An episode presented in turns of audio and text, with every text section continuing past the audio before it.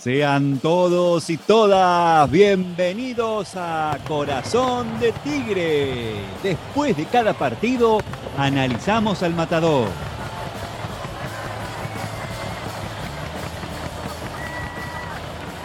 Perdimos lamentablemente 1 a 0 contra Almirante Brown en Casanova. Es la tercera derrota en el campeonato. Seguimos arriba igualmente con 28 puntos, al menos, al menos hasta que se enfrenten mañana San Martín de Tucumán y Quilmes.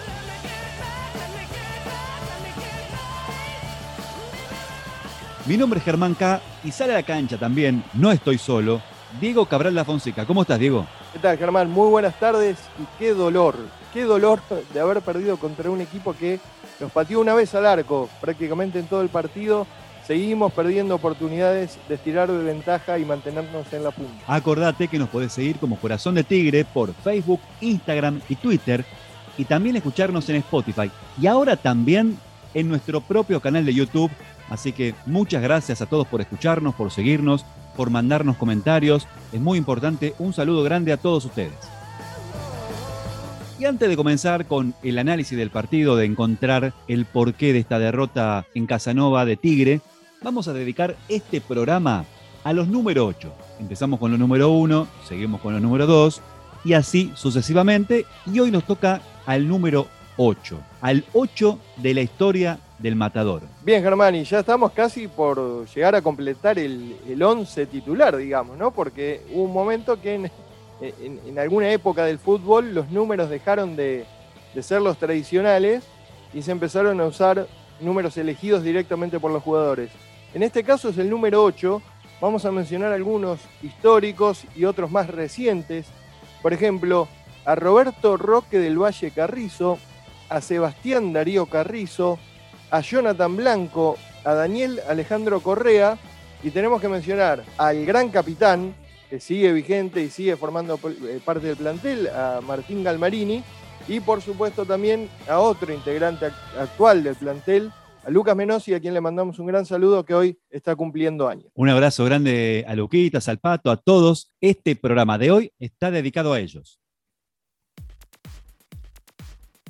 Y ahora sí nos metemos en el análisis de este doloroso, como dijo Diego, resultado entre Almirante Brown 1 y Tigre 0. La tarde había empezado bien, Germán. Había empezado con la derrota de Gimnasia y Grima de Mendoza en Mendoza ante Temperley 2 a 1 y quedaba todo servido, podríamos decir de alguna, de alguna manera, para que Tigre gane, estire la ventaja y esté en una posición de único líder e inalcanzable. Bueno, salió todo al revés. Tigre terminó perdiendo 1-0 en Casanova contra un equipo, como decíamos en los títulos, que en el primer tiempo pateó una sola vez al arco y consiguió el gol, y consiguió una ventaja la cual pudo mantener a lo largo de todo el partido. Si vamos al análisis fino de lo que fue el juego en sí, los primeros minutos de Tigre fueron buenos, con control de pelota, con dominio, te diría prácticamente absoluto, teniendo al Almirante Brown prácticamente con dos líneas de cuatro pegado a su arquero hasta que llegó el momento del gol a los 15 minutos, una corrida del número 10, centro atrás, no lo pudo tapar al arcón, Prediger falló de cabeza, muy flojo Cabrera a la hora de saltar y poner el cuerpo para tratar de despejar la pelota. Le quedó servida a Battaglini, cuando Sosa intenta reaccionar, llega tarde, Battaglini mete un derechazo al ángulo, nada para hacer para Rofo, Almirante Brown consigue la ventaja, se pone 1 a 0 y a partir de ahí Tigre volvió a caer en ese loop en el cual entramos después de los primeros partidos del campeonato en un juego sin ideas, sin alternativas, tratando de apostar a los desbordes, más que nada en este partido de hoy de Diego Sosa, pero no alcanzó.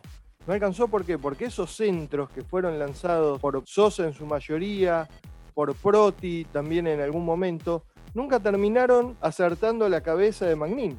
Entonces fueron centros que fueron devorados por los centrales de Almirante Brown, que sí tuvieron un gran partido, que fueron y se mostraron muy sólidos a lo largo de todo el encuentro.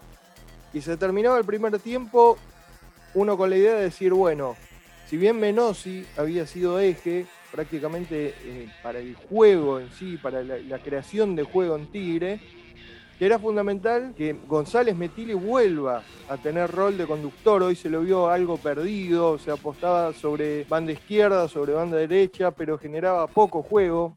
insisto en esto, Menossi aparecía como el eje, si bien tampoco tuvo tanto protagonismo o tan buen protagonismo a lo largo de todo el partido, pero uno apostaba a que aparezca en la segunda parte González Metili y que vuelva a aparecer aquel juego vertical del partido, por ejemplo, contra Chacarita, que tanto daño hizo en la defensa del conjunto de San Martín, pero lamentablemente en ningún momento del partido se dio.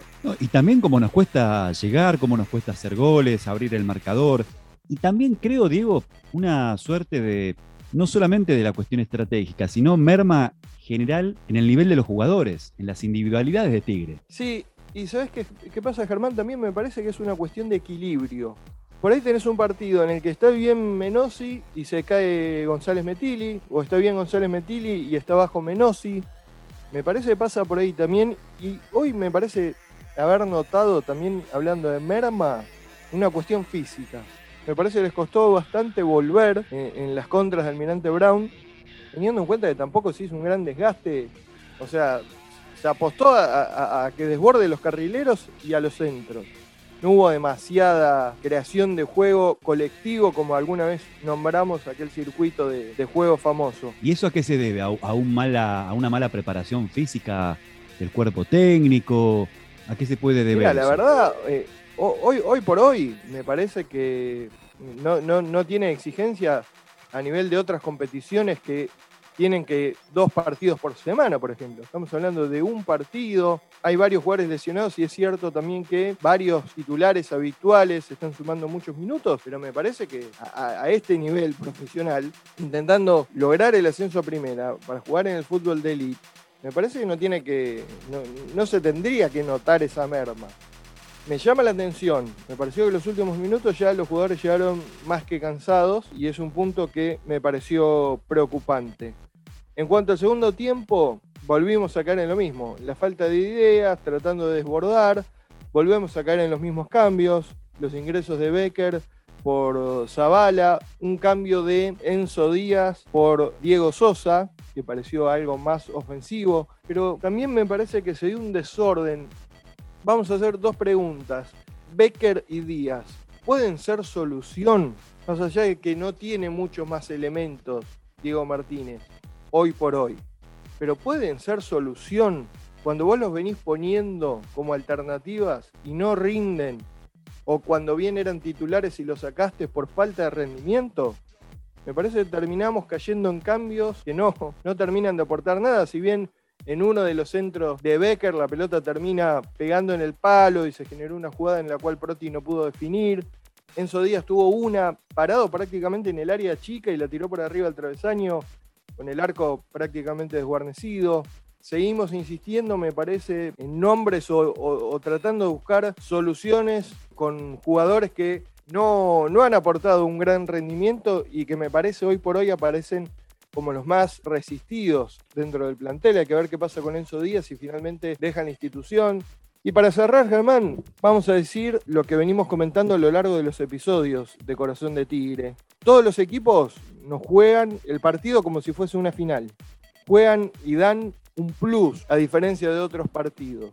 Ahora, ya tenemos claro eso. Me parece que tenemos que tener claro también que nosotros, o por lo menos nosotros, nos tenemos que creer que somos realmente ese rival al que todos le quieren ganar. Bueno, en particular en mi caso, siempre desde que, desde que uno se decide irse del pago, por decirlo de alguna manera. Siempre tiene la nostalgia de, la cancha, siempre extraña a Tigre. Y eso es algo que a uno nunca lo abandona. Entonces siempre estuve en búsqueda de otros hinchas tigrenses que era seguro que había. Y nunca había encontrado. Y bueno, afortunadamente encontré un hermoso grupo. La, la idea era de compartir el, el, sentimiento, la pasión que uno tiene por Tigre, también el saberse acompañado el, no sentirse solos. Bueno, nada, la, peña por supuesto tiene fines sociales, más allá de esto de compartir la pasión y el sentimiento. No hemos podido por ahí juntarnos mucho, como decía antes. Sí, por ahí todos los, compañeros y compañeras de Córdoba Capital se han podido juntar. Eh, los del Valle tras la Sierra, si no me equivoco, también suelen juntarse. Bueno, con este, justo en este contexto actual en el que estamos es un poco difícil. Pero bueno, seguimos para adelante, seguimos palpitando, sufriendo, compartiendo y disfrutando de, esta, de este orgullo que es ser hincha de Tigre en todo el país y en todo el mundo. Les mando un abrazo muy grande, viejo. Hinchas que hacen, se comprometen acá en Corazón de Tigre, este bloque que nos gusta tanto. Recién escuchamos a Pacha, Pacha es de la Peña Pipo Gorosito de Córdoba. Muchas gracias a Pacha por participar. Un saludo grande a vos y a todos los matadores cordobeses allá en la provincia. Y ahora Diego, ¿qué fue lo mejor y lo mejorar de Tigre? Y ahí me pones en un compromiso, Germán, porque lo mejor hoy realmente eh, fue muy poco para mí. Me quedo con algunos minutos de Menosi cuando tuvo su rol de conductor y me quedo una vez más, pese a ser poco exigido, con la seguridad y la solvencia de Manuel Rojo. Me parece que tenemos un valor interesante, tenemos tres muy buenos arqueros, tenemos a Rofo, que tiene la experiencia de la selección, a Zenobio, con un arquero con, condiciones a futuro, te diría, y a Gonzalo Marinelli, que es el arquero campeón y que en cualquier momento, no tengo dudas, aparecerá como, como arquero titular y volviendo a ocupar el arco con el cual este, nos dio un campeonato. Me parece que hoy por hoy me quedo con eso como lo mejor eh, que tuvo Tigre a lo largo de toda la tarde. A mejorar, y voy a seguir insistiendo y ya suena muy repetitivo, pero el tema de, la falta de ideas, de buscar alternativas, de generar sorpresa, el tema físico que le podemos sumar en el día de hoy que me llamó la atención, mejorar la definición, más allá de Magnin que hace dos partidos que no convierte, pero son pocos los que llegan con chances y una vez que la tenés, la tenés que mandar adentro. ¿eh? No podemos regalar jugadas mano a mano porque Vos fíjate, Almirante con un tiro al arco, básicamente en el primer tiempo, nos terminó ganando un partido con, un solo remate, te diría. Más que son partidos de la divisional, clásicamente cerrados, en donde nadie te regala nada, canchas complicadas, en malas condiciones. Las canchas en malas condiciones están para los dos en malas condiciones, pero cuesta llegar, cuesta jugar con la pelota al piso, cuesta, cuesta llegar, entonces hay que, hay que meterla, como sea hay que meterla. Te tenés que sacar agua a las piedras, como se suele decir, y la que tenés la tenés que mandar a guardar. Y hoy por hoy también, Germán, vos fíjate, insisto en esto, Almirante nos ganó prácticamente con un solo tiro al arco, pero tuvo una defensa casi sin fisuras. Si bien el arquero tapó un par de jugadas que tuvo un rol importante el arquero de Almirante en el partido de hoy, más que nada con algún centro, pero no mucho más que eso, o con algún remate de afuera de Becker, también que dio un rebote y tuvo una buena intervención. Pero la defensa de Tigre hoy estuvo muy desordenada tuvo muchos huecos y tenemos que insistir con el muy bajo nivel de Cabrera. Nos llega muchísimo por la sala central, sobre todo por el lado de él, y me parece que es otro de los puntos a mejorar de cara a futuro.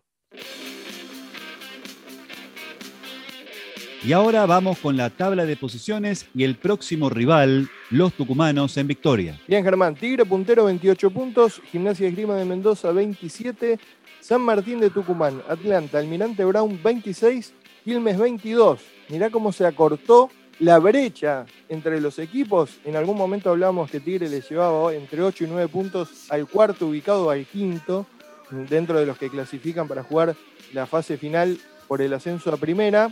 San Martín de Tucumán tiene 14 partidos, al igual que Quilmes. Atlanta tiene 16. Atlanta ya completó la primera rueda de este campeonato. Y el resto de los equipos, entre ellos Tigres, ya tiene 15 unidades. Mañana a las 21.10 en Tucumán, San Martín Quilmes esperando que no gane el conjunto tucumano para que Tigre pueda seguir manteniendo la punta.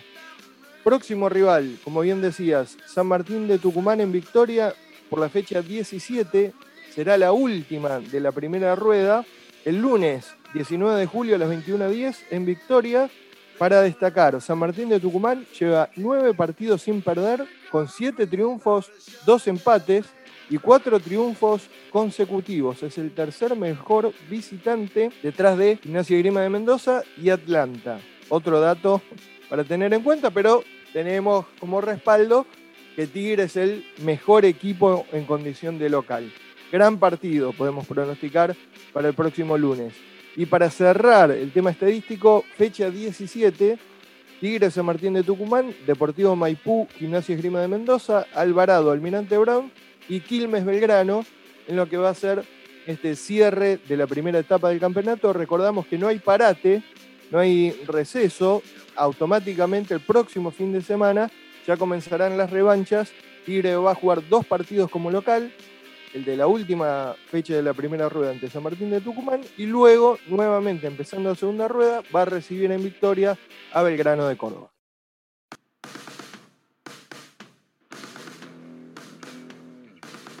Diego, nos vamos, vamos a volver, como nos gusta decir, la próxima semana, momento después del partido contra San Martín de Tucumán. Les mandamos saludos al Peti, el Peti que siempre nos tira ideas, nos ayuda, colabora, nos dijo... Siempre presente, exacto, sí señor. Mándeme saludos. Bueno, ahí les mandamos saludos al Peti y saludos al Tuque también, que siempre nos tira muy buena onda, dos amigos de toda la vida. Les mandamos un abrazo grande a ellos. Diego, nos vamos. Nos vamos y vamos a volver, si no cambia la programación de la televisión, el próximo lunes, como decíamos, después del partido, esperando comentar una vez más un triunfo de Tigre, en este caso ante San Martín de Tucumán. Adiós.